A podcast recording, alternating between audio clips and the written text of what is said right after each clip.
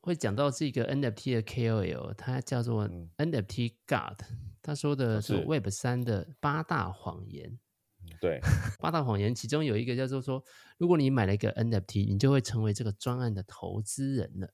对，确实啊，我们可能当我觉得难免，我们当时都会有这种想法。哎，我如果买了一个专案的 NFT，那我就可以参加他的活动，或者是我可以跟他一起创造 NFT 的未来的价值。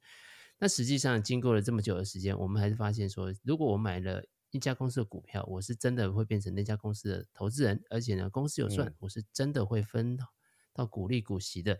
可是如果我买 NFT，其实我还只是就只是一个客户而已，我就是买了一个可能是一张图或者一个权益。那其实，对，除非他当时有告诉我一定可以换到什么，要不然其实这个项目方其实都没有欠你什么了。Hello，大家好，我是杨比尔，我是史蒂芬叔叔。你饿了吗？我非常饿，跟我们一起开吃吧。没错，每周五啊，我会跟史蒂芬叔叔在开吃吧讨论更多新鲜、有趣、好玩的新闻时事。最近有哪些有趣的 NFT 项目等等，用更轻松的方式来聊聊币圈的资讯。嗨，大家好，又过了一个新的一个一个礼拜。这周非常的寒冷哦，不知道大家出门 有没有多穿一点点衣服这样子。马上就要放假了啦，应该会开心一点。上礼拜还在补班，上礼拜补班大家应该心情很差。不过大家熬过了这个连续二月份两个补班之后，恭喜大家啊！我们今年剩下三次补班。可可可是 我只剩三次而已。对，可是我今呃最近看到一个新闻，非常的有趣，在国外已经都。开始在实验周休三日，那台湾、哦、台湾有一个新闻，如果实施这个周休三日，可能会动摇国本，可能会支支撑不下来。这个这个这个新闻的意思，国外可能包含像北欧有几个国家，他们有开始实验周休三日了，然后可能大家很会觉得，哎，周休三日是不是感觉很爽哈？对，事实上，呃，就国外的状况来看的话，他们其实把一天的工作时间其实是稍微延长了。譬如说，他把中午时间缩短了，或者是把早上上班时间比较提早，下班时间也延后，这样子把一些时数把它挤出来，变成周休三日。也据一些统计的结果表示说，其实看起来员工的满意度是提高了，呃，工作的效率似乎也没有变比较差。所以听起来不错，嗯，但是为什么这个事情传到台湾来之后，就会变成动摇国本？台湾奇怪，台湾被奴役习惯了吗？这些这些小老百姓，他永远只能就是上班领薪水，他不能呃休息时间变长一点。因为我记得我小时候都休一日而已，礼拜六读还要半天的呀。对对对，这前一阵子在说这个礼拜六上课还要上半天这件事情，好像是某一个年纪以上的人才会知道。对啊，对啊，应该是六六六尾七头的人，应该可能都有一个印象深刻这样子。对，对那一那现在都变成周休二日，台湾也还活得好好的啊。那为什么多一天就动摇国本？我当然不觉得这个是当年要周休二日，或者是说现在改成一例一休的时候也吵很久啊，对不对？对，所以这件事情。呃，不会有太大影响的了。不过呢，大家要有一个体认啊，就是像一些可以周休三日的国家，通常都是社会福利很好的国家，然后相对来说呢，嗯、他们的物价也都比较高。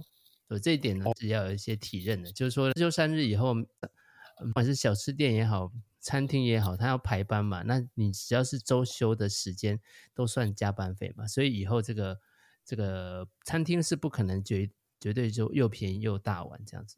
是是，因为我知道有一些国家，他们可能嗯下午六七点，然后就关了，或者是八点十点，然后就就就关了。然后可是台湾真的就是说，我觉得蛮厉害，百货公司可以开到很晚呢，十点呢，很猛哎！不要讲全世界都很很少见。对我我去日本，日本好像七八点百货公司就关了，对啊，还直接给你逛到十点这样子，真的能够。超过八点以后的，我真的觉得少之又少。台湾真的是，我就辛苦了。对啊，工时间很长了。我说我们要有周休三日，也就可以预期，就是说会有更多的店，他可能在工作，他在营业时间上面会做一些调整。但是会到动摇国本吗？我觉得不至于。不过就是，排班的时间大家错开来而已。这是一个话题啦，我真的觉得就是说啊，我觉得其实可能这些有钱或者是这些官老板，他们可能就没办法看员工过得太爽，只要员工太爽，他们可能就会不开心这样子。反正赚都是他们在赚。没错没错，OK，来聊聊聊一些时事之后，我们来聊聊我们这个真正的今天的一个币那个币圈 NFT 圈的一些主题。不过币圈这个礼拜看起来都是坏消息比较多。也不尽然，可能还是有一些部分的消息啦。嗯、但是待会我们来再来跟各位听众分享。那我觉得我们先来聊聊几个可能好像没有那么好的消息。Solana 的实体店才经营半年之后，它就关了、欸，就关了。理由为什么会 发生这样的事情？Solana 在 FTX 之后就一直非常疲弱了。其实他之前真的蛮强的，但是我觉得他跟 Sam 绑得太深。想到 Solana 就想到 Sam 嘛，所以包含 Solana 上面很多生态，当时也是在 FTX 的扶持之下，那突然迅速的长大。嗯、我记得我当时在 FTX 就参加了好多他们的币的 IEO，而且还蛮难抽的，但只要抽到大概都还不错。我想大家可能还有印象，曾经 Solana 有发一个太空游戏，都说是什么三 A 大作，是。也是在 FTS 上 IEO 发行的第一天就涨五十倍，这样如果抽到我们就马上暴富，真的暴富了。但现在这个 游戏我看也倒没有新的消息。是是是，因为它这个实体店是开在的迈阿密，嗯，然后再来就实体店的用意应该可能就是教大家怎么。设定钱包啊，手机啊，是不是还有手机？手机听说最近好像要出来，但是好像呃还还不太确定到底实际的时机点跟状况到底会怎么样。但是就过去经验而谈，跟区块链相关的手机基本上好像都不太、嗯、不太好。但是我觉得还是必须得要看结果了，因为我觉得这可能都是一个过程这样子。刚刚比尔有讲到，就是说这个游戏的三 A 大作。我最近也听到，比如说像你知道日本的这个 RPG 的大作，都是这个什么史克威尔他的太空战士，或者是勇者斗恶龙之类的。哦、那听说史克威尔他们好像下一个阶段也准备要去做 GameFi 的的游戏，因为他们已经有一些过去三 A 大作的经验，所以他们来来转战 Web 三，转战区块链 NFT，应该可能会为这个 GameFi 带来一些比较。好的一些正面的一些形象，嗯、而且我也听说好像有好几个传统游戏大厂准备准备都进军 Web3，所以这样听起来好像最近这样子的 GameFi 好像会越来越好的感觉。游戏应该是比较可以有一个正向的循环哈，就是说以前对，假设最早之前我们的想到 GameFi 其实就是一种假的 DeFi，然后只是套一个。卡牌画面这样子，但是现在如果是真的有游戏厂商进来之后，他们只是把这个 NFT 当做这个市集，透过这个市集让大家可以很公平公开的在这个市集在链上面做交易，其实某种程度对他们游戏的公平性来说，其实是有加分的，大家会比较相信。那，当然游戏本身其实其其实都还是在链下的。呃，甚至说，这个有一些游戏掉宝的参数啊，参数其实也都并不是说像是大家想象可以公开在链上，它其实也并没有哈。但是可能大家会先从市集开始，那这个应该是大家会觉得说比较容易跟 NFT 可以接得上，实际游戏体验也比较不会受影响的一种方式。没错，没错，没错。因为上次有聊过嘛，最近大家都在学魔法这样子，嗯、大家不是在学魔法的路上，就在买魔法药水。哈，这个是两个梗，对，这个是两个梗，啊、一个是霍格华兹，一个是告五人的这个这个魔法药水，对，哦，好，对对对，我完全没 有发了，霍格华兹我有看到啦，对对对对。对对对对，因为大家都买了 PS 五，大家都买了哈利波特的游戏这样子，而且你越打、嗯、卖的越好这样子。好，刚刚我们还有聊到，就是说另外有一个就是也是也是链上的消息，Polygon。Polygon Lab 他们宣布裁员二十趴，二十趴大概影响他们这个团队大概一百个职位，一百个职位，这个我觉得蛮严重的，因为原本 Polygon 大家今年都在期待它的 Z 这个 ZK EVM 的 beta 版。嗯哎，呃，原本就是三月二十七号就要上线了，是，所以市场上大家对于 Polygon 能够真的把这个 EVM 虚拟主机把它开起来，其实是非常期待，但是没有想到在这个事情之前，他会先发布裁员的消息。是是是，是啊，这样比尔，你看这样子连续两个这个 Solana 跟 Polygon，那听起来好像是不是？链圈完蛋了，还是链圈好像我靠，这个不行的这样子，会不会有这样的感觉？这一次这个币圈的熊市可能还要走一段时间，它不会那么快的市场的关注以及市场的资金那么快就回来嘛。所以在这个过程之下，你任何一个新创团队，像其实 Polygon 也是一个新创团队啦，那 Solana 其实也是这种团队来说，现在如果你募不到钱，那当然。就是想办法要缩减开支啊。Polygon 第二层的扩容方案，zk EVM 其实是一个重要的一个里程碑。是是，所以所以这样听下来，就是说，因为现在熊市，再来就是他们这些必须还是要有一些因应的措施。可能在现在是一个熊市跟比较不好的状况下，那必须得要让公司得以继续生存。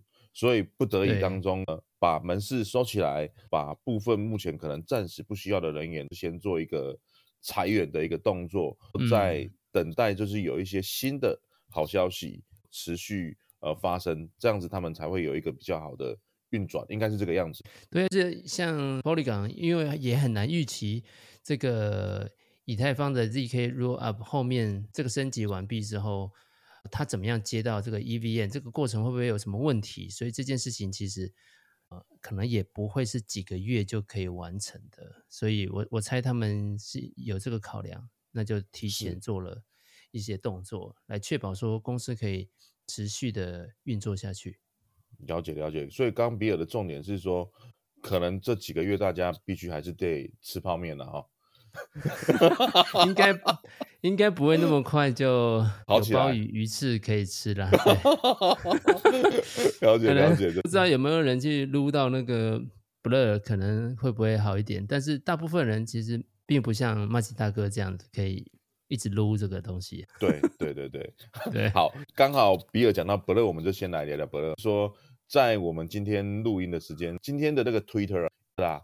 一整天的全部都是这个 Blur 的创办人，我靠，一个二十四岁的，对，然后非常年轻，他叫那个 Picman 哦，P S C N A N Picman，再来是说他自己高中辍学，在十七岁就加入了这个知名的创业的孵化器，我哦之后又在麻省理工攻读数学跟电脑科学，所以他有曾经得过一个亿万富翁给他的一个创建的奖学金。他又弄弄了一家公司，又卖给别人。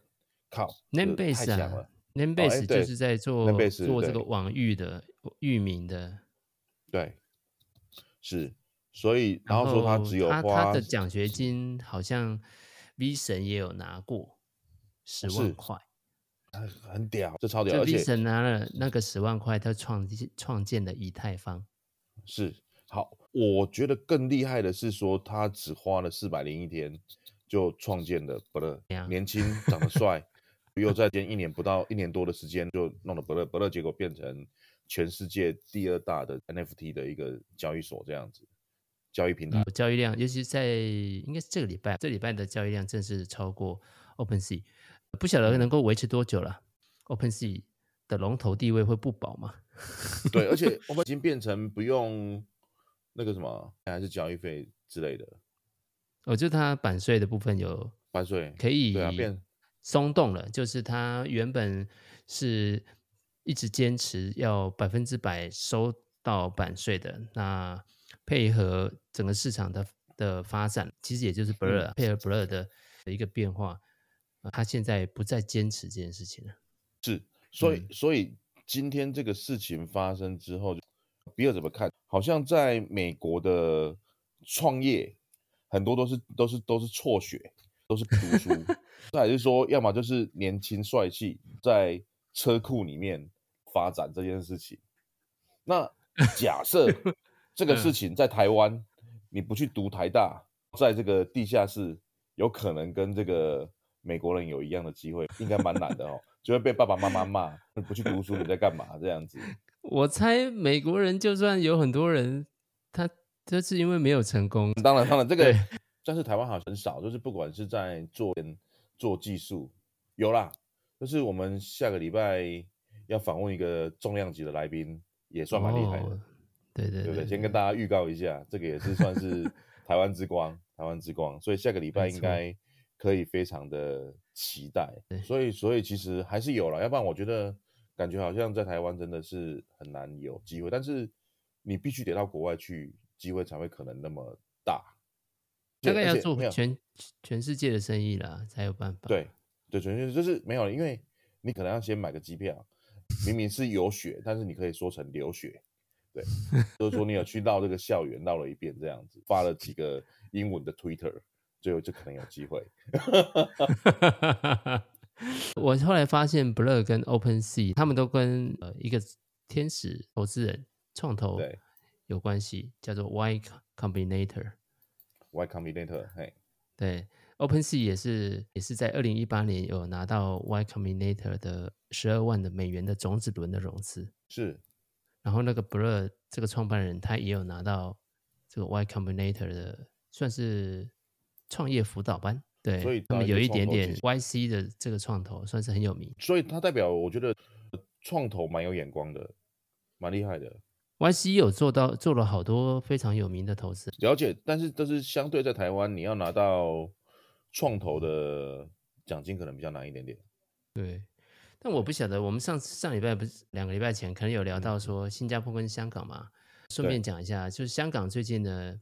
他们的算是证监会有正式的开始针对加密货币的平台，也就是交易所或等等的相关的一些业者的这个相关的法规，他开始来跟公众来一做一些咨询。也就是说，他们在正式立法之前，会先跟民众做一些沟通，这样子去听一看大家的意见。那开始要做这件事情，也就是他们正式要开始立法，可以合法的，或者是说有合规的。有交易所，或者是说你可以在那边做加密货币的创业，听起来不错，可能蛮多人都会去的。啊、马上我们的孙哥就跳出来，第一个响应，他，说这个是，我要觉得这是今天最重要的加密货币的最大的新闻，所以他马上宣布说他会在香港申请加密货币的交易所的牌照，火币 Global 也会正式的在成立一个新的火币香港。对，也不是只有这样子哦。这个新闻出来之后，原本被误传说以后呢，六月一号开始，香港居民就可以自由买卖加密货币，完全合法。那这应该不是正确的了哈。但是这个消息开始，就有一些香港概念币已经开始涨涨了，而且涨非常非常多。有一些我其实也不太认识，好像这个 CFX 叫做 Clone Flux。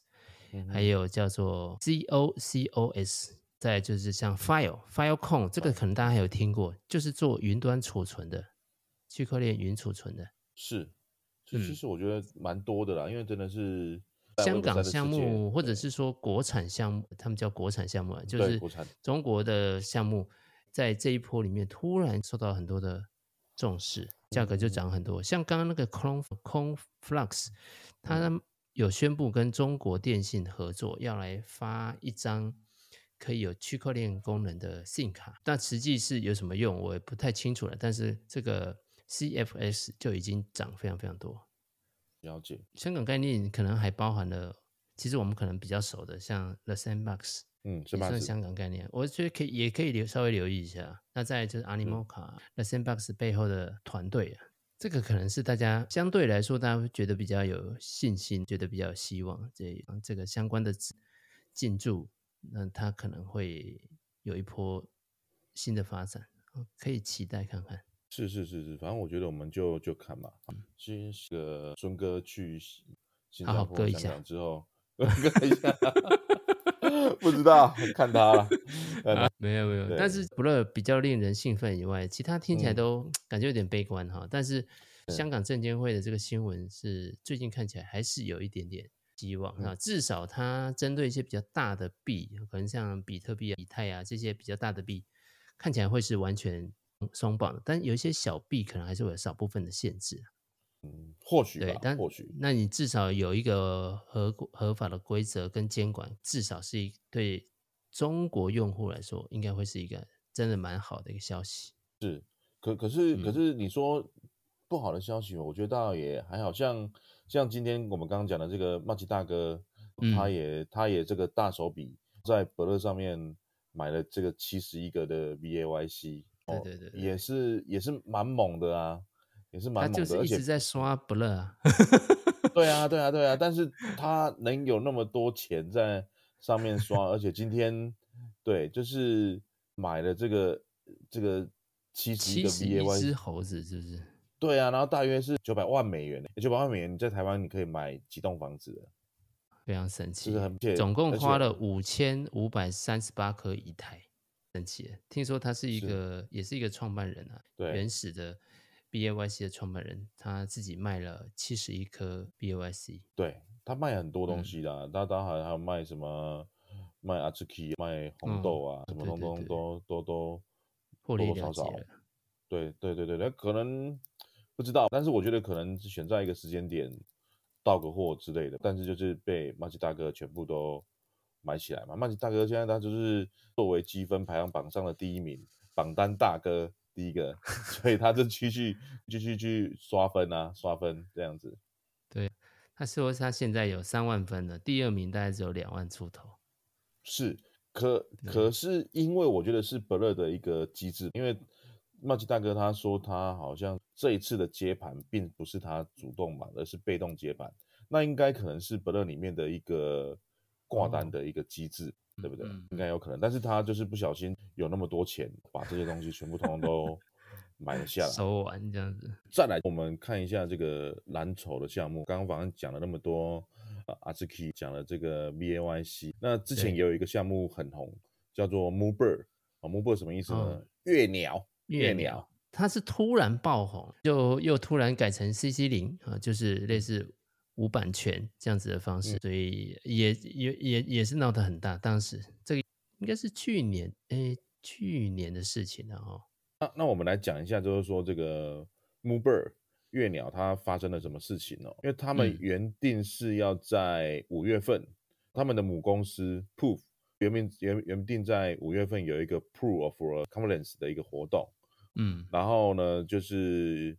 呃，好像搞得搞得蛮盛大的啦，就是有 Bebo 啊，Gary V，然后所以有很多的这些创始人、创办人，或者是币圈，或者是各个 Lamp 的一个个知名人物。然后简单来讲，我觉得应该就是要弄一个大会，然后要三天，然后邀请了很多人。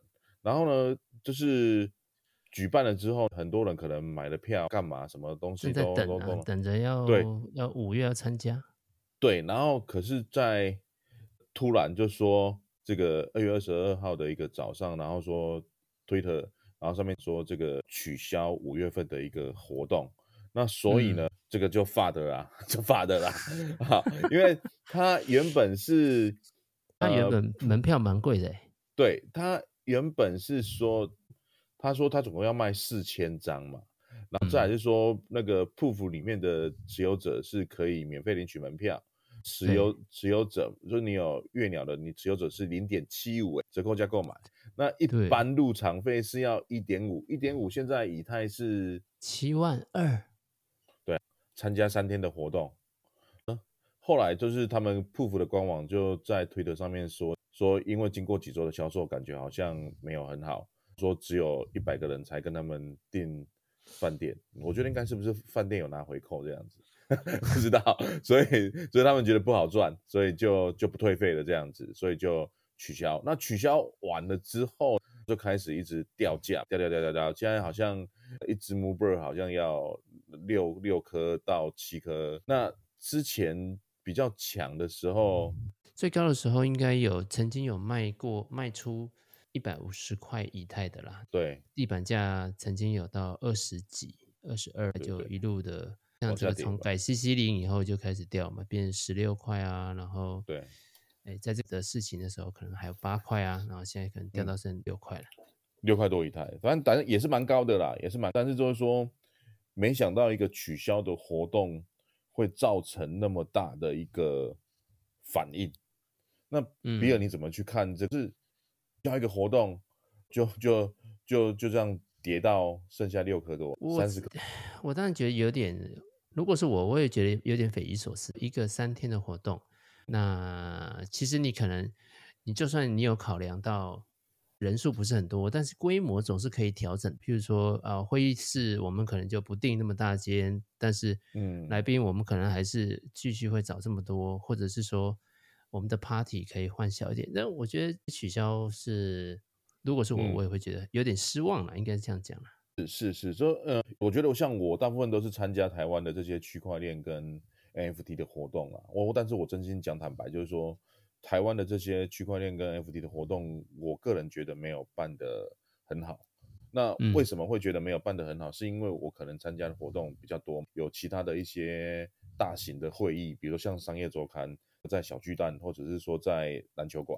那还有比如说像一些演唱会的这些活动，嗯、他们的这些动线安排。因为我曾经参加过很多活动，但是反过来再参加一些区块链 NFT 的活动，第一个我觉得像。之前去年十二月的时候，那时候一堆活动，那比如说他们的动线的安排，或者是说一些场地的一些决定，比如说他排队排很长，进到里面人数是爆爆多的，去到里面吃的东西、喝的东西都没有，或者是说我今天可能要换一杯酒、一杯饮料当中，我可能要排队排很长，所以这个是我个人觉得在 Web 三在这一块办活动。个人觉得没有办得很好的地方。好，那相对的来讲，嗯、国外的活动我不知道办得如何，因为曾经就是有一些国外的一些大型活动。那我相信，如果比较厉害的一些项目或者是社群当中，应该是办得不错。那但是 MooBer 这一次的活动是很多 Community 社群里面的人，他们就会质疑他们。一个实体的活动都办办不起来，那应该，所以他们可能就会觉得很荒谬。你收那么多钱，你在做这些东西，你到底在干嘛？这样子就会觉得觉得、啊、这个就会讲到这个 NFT 的 KOL，他叫做 NFT God，他说的是 Web 三的八大谎言。对，八大谎言其中有一个叫做说，如果你买了一个 NFT，你就会成为这个专案的投资人了。对。确实啊，我们可能当，我觉得难免，我们当时都会有这种想法。哎，我如果买了一个专案的 NFT，那我就可以参加他的活动，或者是我可以跟他一起创造 NFT 的未来的价值。那实际上，经过了这么久的时间，我们还是发现说，如果我买了一家公司的股票，我是真的会变成那家公司的投资人，而且呢，公司有赚，我是真的会分到股利股息的。可是如果我买 NFT，其实我还只是就只是一个。客户而已，我就是买了一个，可能是一张图或者一个权益。那其实，对，除非他当时有告诉我一定可以换到什么，要不然其实这个项目方其实都没有欠你什么了。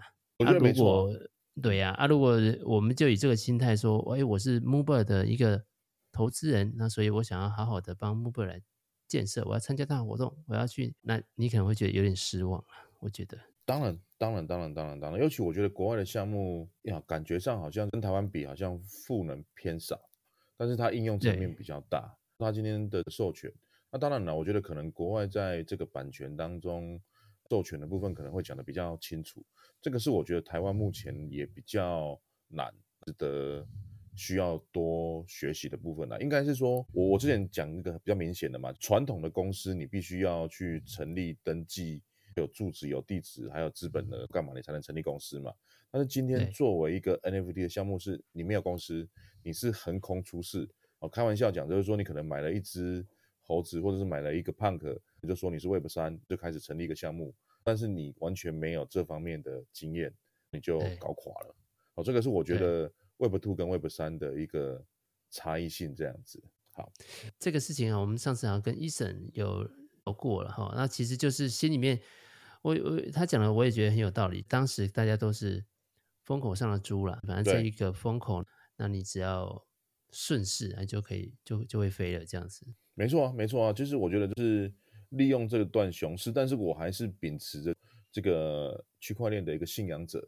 这个在推广区块链 NFT 当中，我的想法是，既然你已经有机会接触，那会希望不要因为一些目前看到的状况，或者说熊市当中。嗯就离开这样子，这我会觉得非常可惜。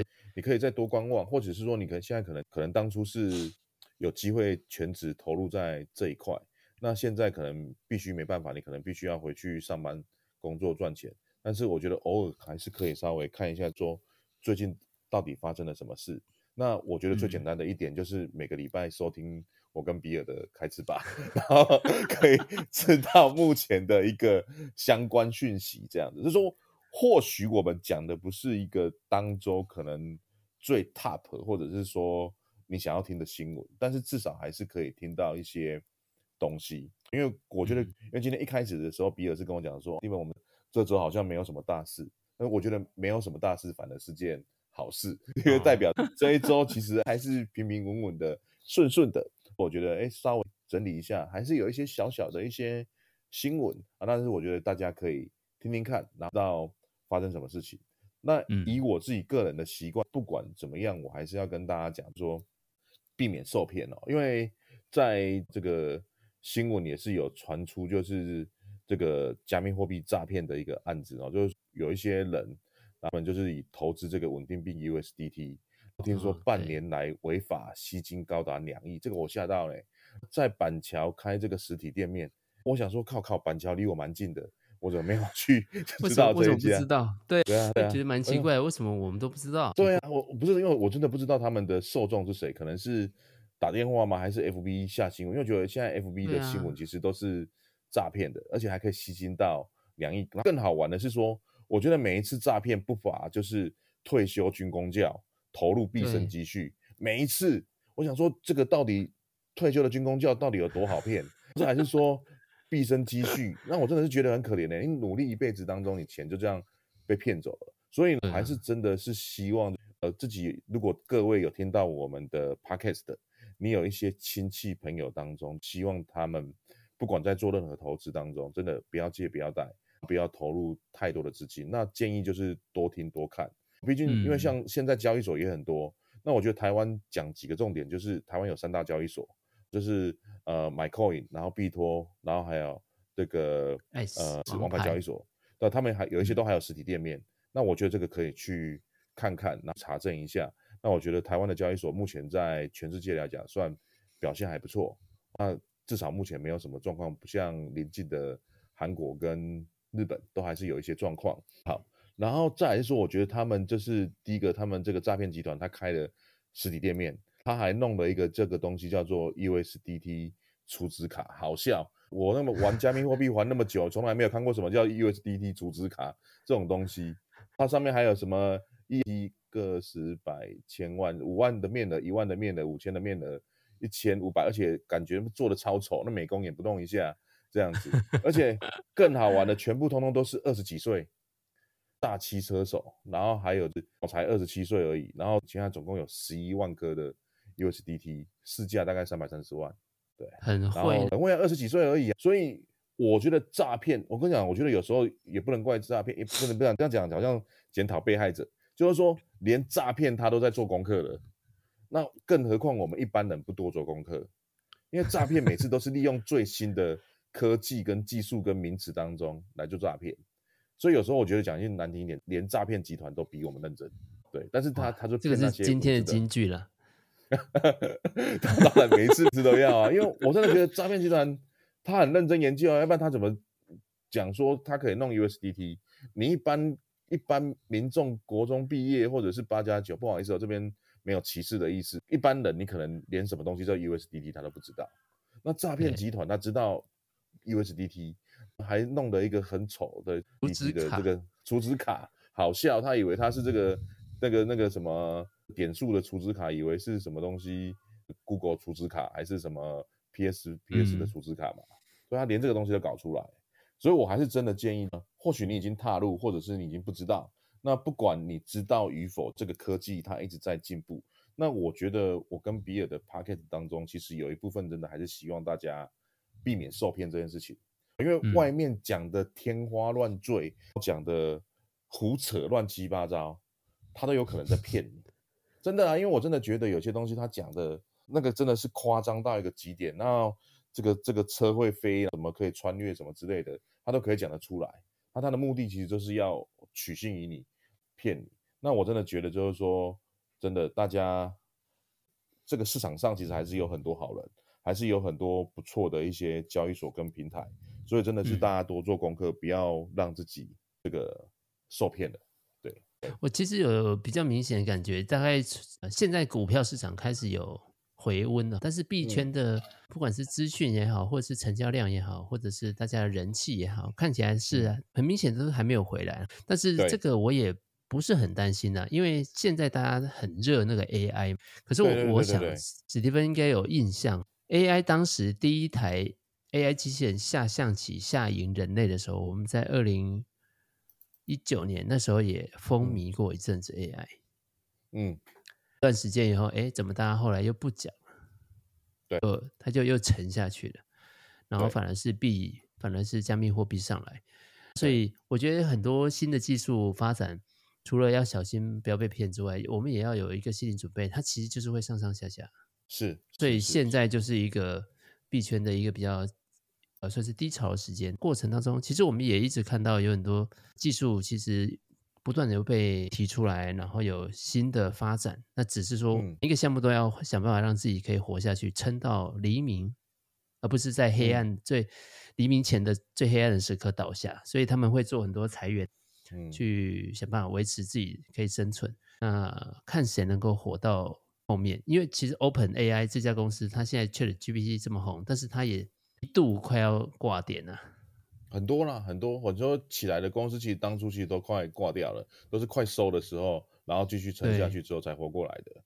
对，对，ChatGPT 就是拿到了微软的钱，不然它早就挂了。是，没错。对，所以现在我们当然前面可能讲了很多这个币圈比较不好的消息哈，可是当然也就看到说，一个香港政府证监会，他开始准备要正式的让加密货币的相关的交易可以合法化，在。技术还在往继续往前走，再就是其实这个是一个正常的循环，所以只要能够等到这个景气循环重新回来的时候，其实你还是会有很有机会。所以现在是要去寻找项目或者寻找好的机会的时候，我觉得蛮多的啦。就是反正我觉得就是大家真的是多做功课，多做功课哦。那当然就是说有一些需要我跟比尔来做这个反诈骗宣导的，我们也都是蛮乐意的。我们可以分享一些我们被被骗的经验，真的，我们是希望真的就是大家少走弯路嘛。哦、是是是，那当然就是说，这边如果听众有是这个我们的警察朋友，还是学校机关需要我们这个来来来宣导这个反诈骗，其实我觉得也是蛮乐意的。希望可以透过我跟比尔当中的一些经验，来来让大家更了解这个 Web 三，而不是觉得大家都是说这个 Web 三作为区块链加密货币弄诈骗的。我觉得这样子反而有点过度，嗯、应该是说，我觉得用正确的方式跟呃正确的这些呃逻辑，然后来去看待这一块，因为真的就是时代在变嘛，就是从以前的慢慢演变到现在，已经要迈向另外一个新的时代。那我觉得可以用比较好的角度跟方向来去看待这一切，这样子。嗯哼，OK，那我们今天的这个开吃吧，啊，到这边就。告一个段落，那期待这个下礼拜，下礼拜真的是拥挤的大咖，年轻，没错，然后又很厉害，然后我们会币圈四帅，对，我们会竭尽所能，然后来来去问出让大家可以想要听、想要了解的，或者说怎么样有机会在这个 Web 三当中能够脱颖而出这样子。嗯、好，那我们就下次见了，拜拜。好，谢谢。